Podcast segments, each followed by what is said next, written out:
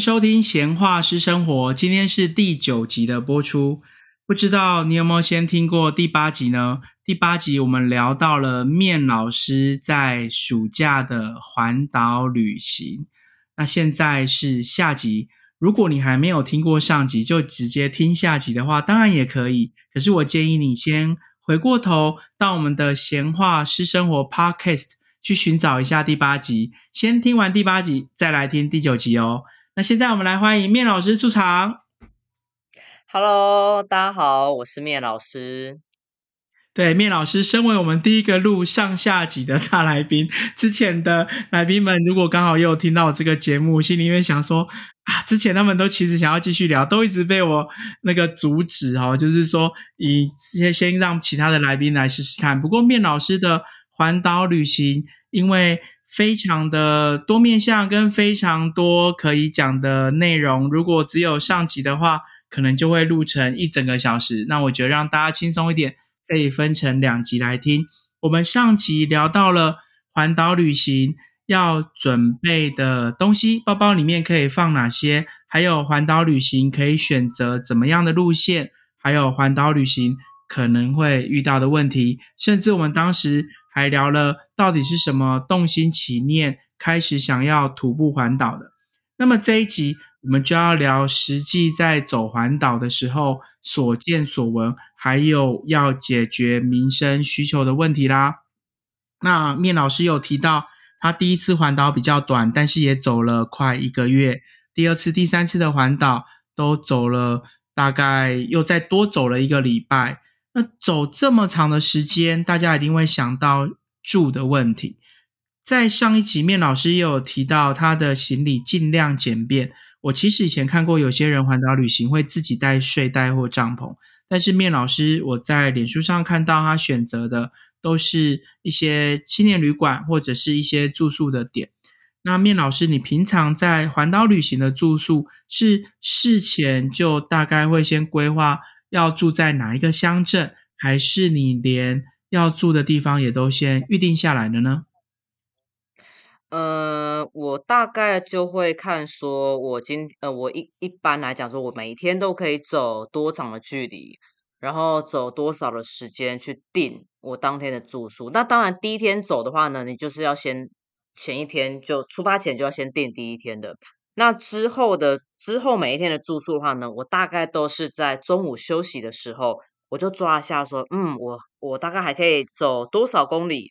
然后那个多少公里会到哪一个乡镇，我就针对那个乡镇去找背包客栈住宿。所以其实我是前一天中午休息的时候定我当天晚上要住的地方。那其实这个是东半部是这样子看，那西半部就比较好抓，因为西半部的话，其实我一天大概就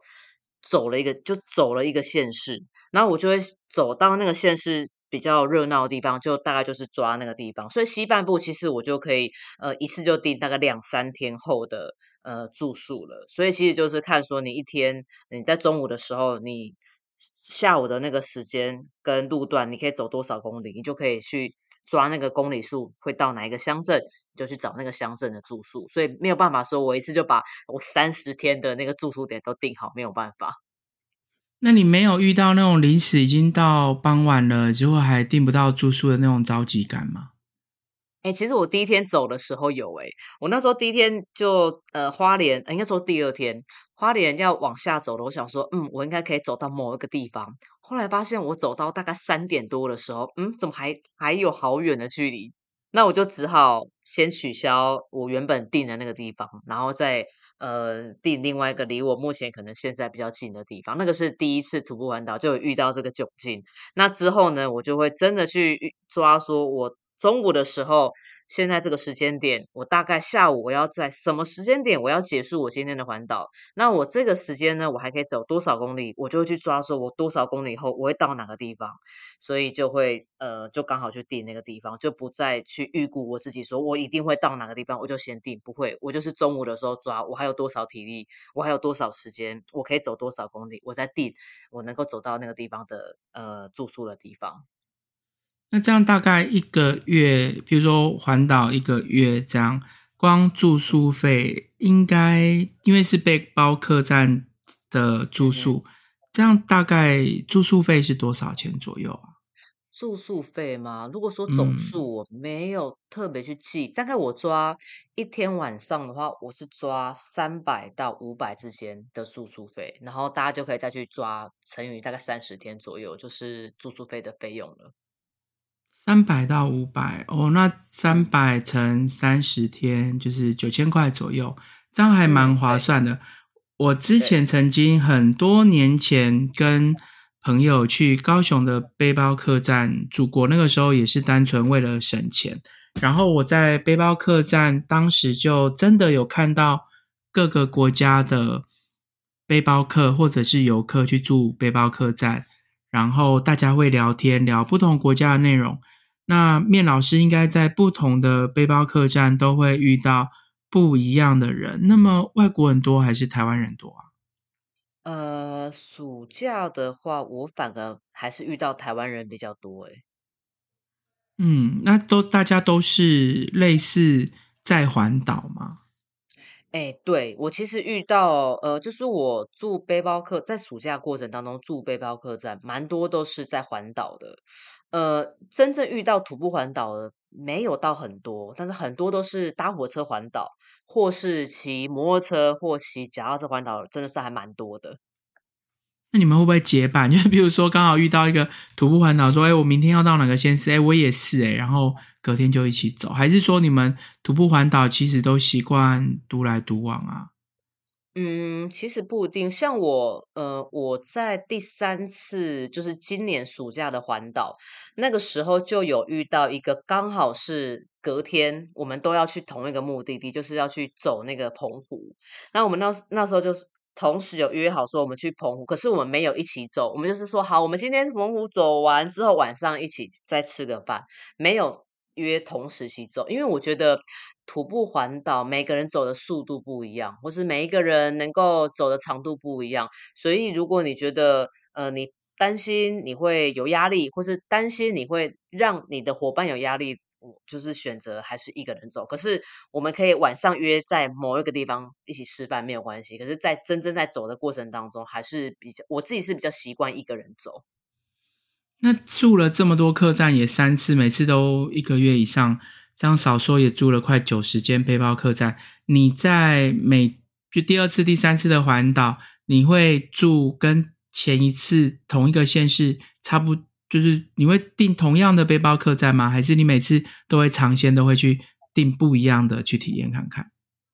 呃，其实我只有少数个县市会订同样的，呃，订同样的原因是因为它是最便宜的。然后像一些比较呃观光比较发达的县，比如花东，哇，它的那个背包客栈就非常多可以选择，所以我都花东啊，然后屏东、呃台南、高雄、台中这几个地方，我其实都订不一样的背包客栈，因为我蛮喜欢尝鲜的，说诶，我就可以去感感受一下不同背包客栈它的建筑风格啊，然后呃那个背包客栈的主人的风格啊，所以我是蛮喜欢订不一样的背包客栈，少数几间订一样，是因为它终究都是最便宜的。如果听众朋友们没有住过背包客栈的话，我大概说一下，大部分背包客栈里面的房间形式就是会多人房，可能就是六人房或八人房，或者是呃通铺之类的，但是都是以像学生大学宿舍里面的上下铺那一种房型居多。那么在第一集的两星妈，她曾经有跟我聊过，他们全家人如果是开车环岛旅游的话，他们很喜欢去住背包客栈。但是很多人听到背包客栈会想到有跟陌生人一起睡的隐私问题。如果你们是全家人环岛旅游，或者是一大家子住背包客栈的话，假设那个是八人房，就有四个上下铺，你们可以直接包房。也就是说，你们假设一家子可能六个人，或四个人，或八个人，就是加亲朋好友好了。你们将背包客栈的那一间包下来睡的话，不但省钱便宜，其实有时候也蛮有趣的。那面老师是一个人的话，应该就会遇到呃不同的室友啊。那么住在外面，我们大概也是知道，有时候不同的生活习惯或睡眠习惯。那住了这么多这么多间，有没有一个很糟的？就是我的意思说，可能会遇到感觉有阿飘，或者是你觉得哎呀这个哎呀，我住进去我就以后再也不想踏进这一间的那种印象。我们不用讲县市或名称，但是你你有遇过这么糟的背包客栈吗？呃，我目前遇到状况是还好诶，但是我有一个地方印象比较深刻。其实我除了住背包客栈之外，我还会住那种香客大楼。那什么是香客大楼呢？就是庙，它有时候会有一些进香团嘛。那可能进香团，它可能来自比较远的地方，它就会供给这些进香团住宿。那我就到了某一个县市呢，那个县市我其实找背包客栈好像有点找不太到，可能太晚去搜寻了。那想说，嗯，找不到背包客栈，嗯，之前看过，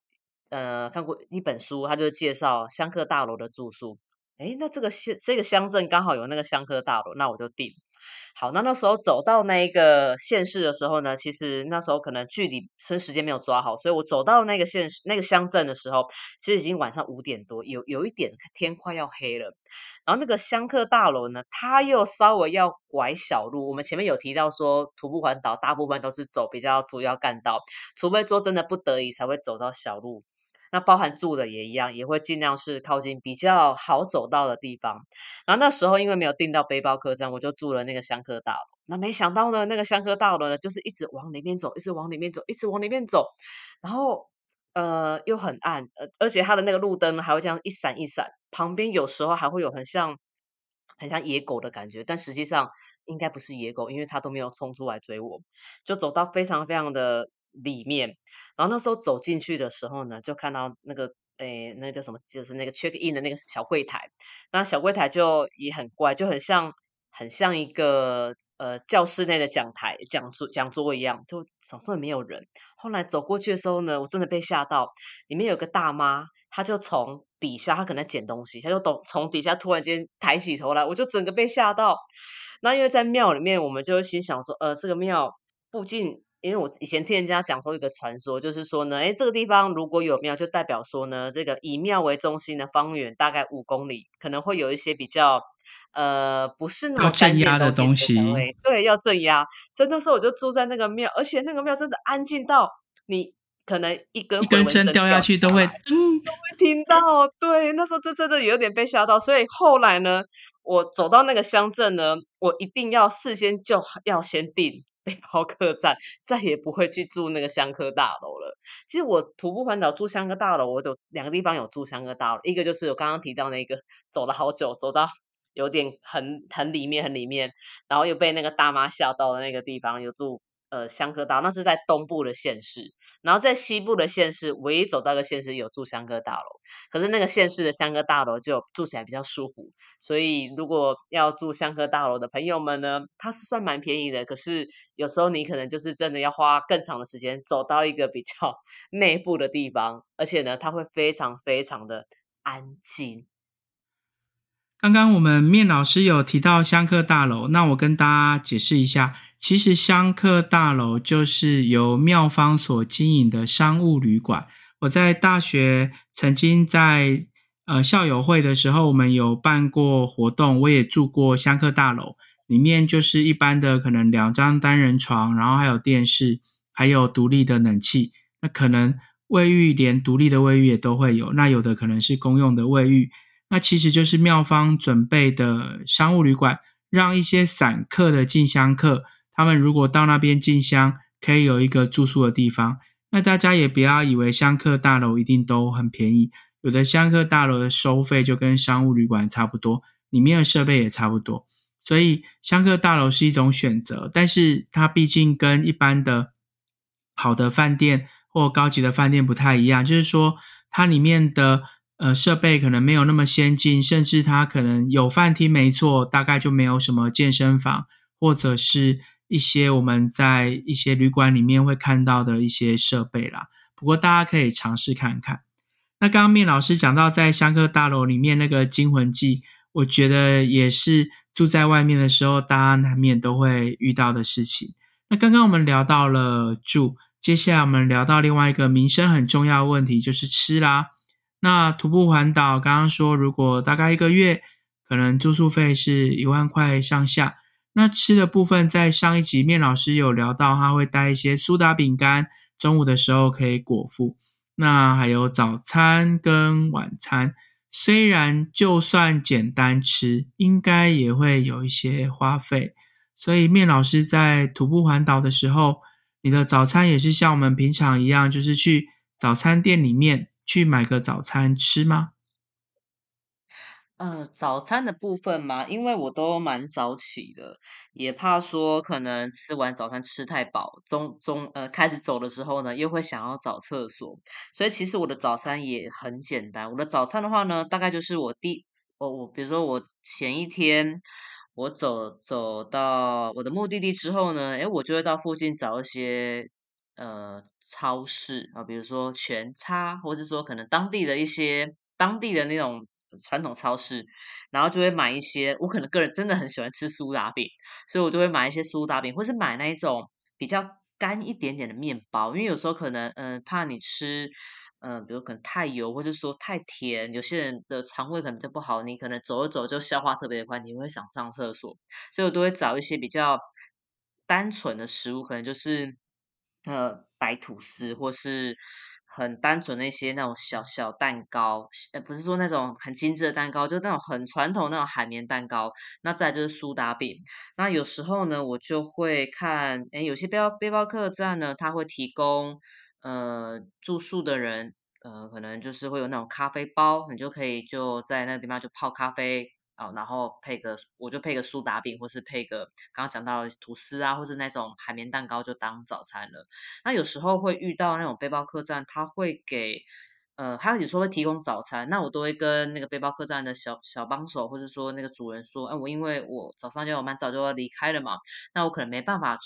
在那个时间点吃早餐。那有些背包客栈，他就会换成，呃，有一些变早餐店，然后可能就是，嗯嗯开头的。素食店，然后他就哎给你一个换券的早餐，那你就可以去换嘛。那有时候我就会拿到那个券，然后去那个 M 开头的那个素食店呢，就会去那边拿个早餐，然后简单吃一下，我就离开了。那那个是比较少，大部分都是哎我在前一天先买好的呃饼干啊、苏打饼干，或者说那种比较简单的面包，然后配。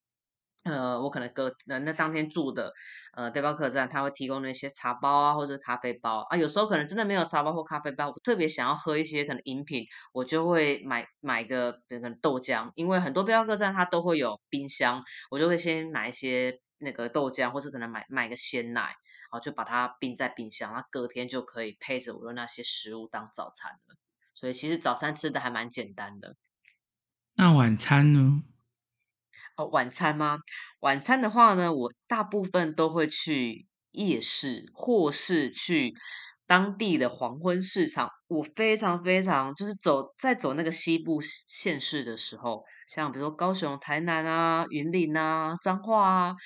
都会有那个黄昏市场。黄昏市场真的非常多吃的。像我就很喜欢买那个卤味拼盘，因为我在走的过程当中很热，所以会早上就会流蛮多汗的，然后晚上就会不知道为什么莫名的想要吃两个，想要吃三种东西。第一个呢，就是当天如果还很热的话，我就会想要吃刨冰，直接当晚餐，这好像有点不良示范。然后有时候就很想吃咸水鸡，我就买咸水鸡，然后有可能就是在夜市买。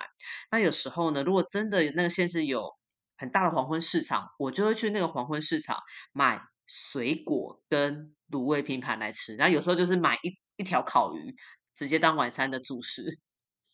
一条烤鱼，哪一种？夜市啊，或是烤鱼吗？什么夜市有一条烤鱼啊？黄昏市场真的很多，它就是会有那种卤味拼盘嘛，最常见大概就是卤蛋啊、海带、呃豆干，然后有一些它就会是那种烤鱼，真的。我走有鱼刺的那一种吗？是真的鱼哦，真的鱼哦，真的真的鱼，真的鱼。比如说，可能就你就烤青鱼嘛，就一半的烤青鱼，然后一大只，或是它可能会有那种烤鲑鱼，或是有一些可能我没烤乌锅鱼，那大部分或是烤秋刀鱼。那我最喜欢买的就是那个烤青鱼，因为我觉得它肉扎实，然后又大条，又便宜，又好吃。嗯，还蛮特别的，就是一条烤鱼。那其实，在台湾里面，真的还蛮多美食的。在吃的方面，大概其实身上有钱的话，也不太需要担心会饿到肚子啦。然后很多便利商店也是很方便。那徒步环岛会环到三次，可见第一次、第二次都让你觉得非常的，除了刚刚遇到的不同的人人事物，觉得有人情味之外，还有那些所见所闻。但是你每一次环岛带给你的收获跟成长，每一次的体悟有不一样吗？还是你这三次其实走完？所带来的成就感或自己的心灵成长什么的，是类似的，还是每一次其实都有不同的一些见解或体悟呢？其实每一次都都其实都会有不同的体悟。诶，呃，其实我。虽虽然可能，虽然可能我们单纯就聊说徒步环岛就是很简单，我可能就是走路去环台湾一圈嘛。但是实际上，我三次的徒步环岛，我都有给自己一个小小的主题，就呃，这三次那第一次、第二次、第三次，对，分别是什么呢？呃，我第一次那个时候，呃，是二零一九年。那其实那一年。的呃，就是如果你就换算成学习的话，就是一零八学年度。其实我准备要去印尼教书，然后那时候刚好很幸运，想说，哎，我要去印尼教书了。那我面对印尼当地的小孩子，我希望能够带给他们。台湾的一些比较特别的各县市的名特产，所以那个时候其实我第一次徒步环岛，我就是想说，我就是用走的，然后去记录台湾的一乡一特色，然后把它拍成照片，然后写成脸书的日记，然后在上课的时候又可以用到。所以我第一次是有点像是去收集台湾各地乡镇的特色，当做教材。那第二次呢是。呃，我前学校的学生，其实那时候我带他们国一，那刚好隔隔年他们要毕业了，然后我就想说，呃，因为我教的，呃，就是那个学校的小朋友，他可能很难会绕到一些台湾可能对，呃，宜兰的小朋友比较远的县市，那我就想说，嗯。可能跟他们只有一年的那个师生缘分，但是我很想要透过我徒步环岛走到地方，有点带着他们去做环岛的动作。所以那个时候，其实我有带着呃，我之前的那一班的学生，他们在某文市的小小的班上自己的小班游，然后写下给三年后的自己，他们希望能够考到哪一个学校，我就带着他们写的那一个，呃，有点像是给三年后的一封信。然后带着他们那个信呢，每走到一个县市，我就是按照号码，从一号然后一直到最后一号。然后呃，每一个县市我觉得比较有特色的一个景点，我就在那个景点，然后放着他们所写的那一封信，然后拍张照片做成明信片，然后顺便录一段话，然后连接下来就是整个带他们。呃，带学生去做环岛的一个呃小故事跟小旅游，就是感觉空空中环岛的感觉。这是第二次，那第三次其实是呃，我想要再去找一些之前徒步环岛遇到的一些朋友们，好，所以我就第三次就是当做是跟朋友们的相见。所以其实三次的感觉有类似的体悟，然后也有。不一样的主题去在推动我去走这样的一个路路程，因为其实，在徒步环岛的过程当中，有时候你就会觉得说，哇，好热哦，或者特别是走到桥的时候，就觉得说，嗯，我怎么？怎么像在铁板烤肉一样这么热？我怎么还在这边徒步环岛，在那边走路呢？而且趁而且那种桥上有时候没有车的时候呢，你就会开始去怀疑自我。可是当你想到说，哎，我有这样的一个想法，想要带给我可能到印尼的学生，或者说呢，我想要带着我之前的学生，他们写给未来的自己，然后他们可能有时候很难到达一些比较远的县市，透过徒步环岛的方式，有点像是带着他们。呃，跟着我一起环岛，或者说，哎，我之前徒步环岛认识的一些朋友们，我又可以再透过这次的徒环环岛，我就说，哎，我又来喽，我又走路来找你喽，有这样的一个新的体悟，所以有共同的体悟，然后也有一些新的，算是创造新的回忆。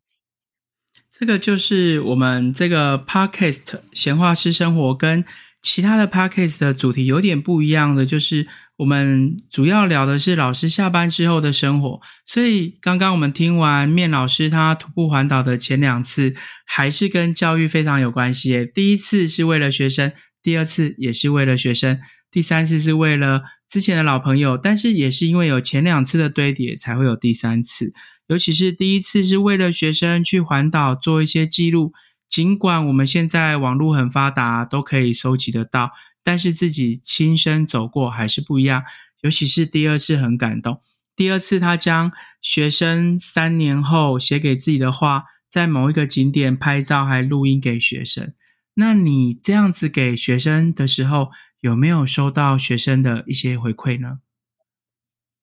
呃，其实我那个时候因为就是。第二次那个时候，其实就是拍的呃照片，然后做成明信片跟录音嘛。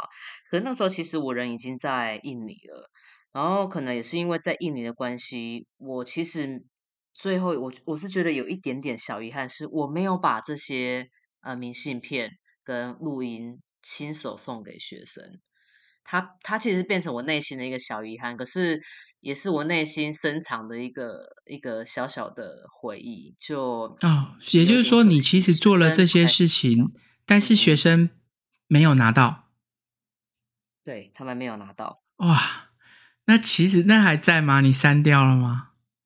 我还在，我还在，而且我做的明信片都还在哦。好感人哦！其实。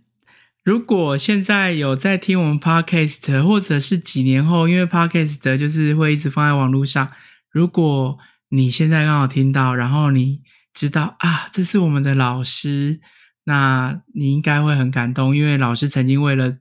你做了这样的事，尽管现在没有亲手交给你，东西都还在。搞不好某一次你的婚礼或你的重要的事情，你邀请老师去，或者是你又跟老师见面了，这些拿回来。那个以前的回忆可能就会再回来。我光这样想，我就觉得很感动。就算没有亲手教给他们，尤其是你现在的学生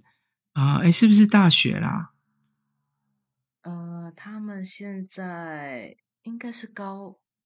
应该升高二还高三，我有点忘记了耶，糟糕。所以他们也有可能是现在正要准备大学联考了。是压力了哦，但是哇，其实说不定面老师在某一天的时候，哎，忽然想到，然后又把它寄了出去，也不一定。那学生收到的时候，我相信那个心中的感动哦，是很不一样的。好，那非常高兴，我们每次 podcast 跟不同的来宾聊到最后，都会绕回教育的主题。然后时间也差不多了，相信面老师一定还有很多环岛。遇到有趣的人事物，来不及跟大家分享，不过没有关系，因为有时候留下一点点，没有一个完整，也是一个很棒的，留下一点点悬念吧，就很像电影，有时候我们没有演完，我们才会意犹未尽。那今天的节目就是先到这边喽，面老师，如果其他人对面老师的内容很有兴趣的话，也可以在我们的留言板里面留言给我们知道。我们有机会还是可以再邀请面老师来分享，不管是环岛也好，或者是刚刚他有提到他曾经有到印尼去教书过，然后也可以聊聊他不同的生活。那面老师，我们跟大家说拜拜吧。好，那观众朋友们、呃，听众朋友们，拜拜！有机会我们在空中相见喽。是，好，各位拜拜！记得如果好听要帮我们分享出去哦，拜。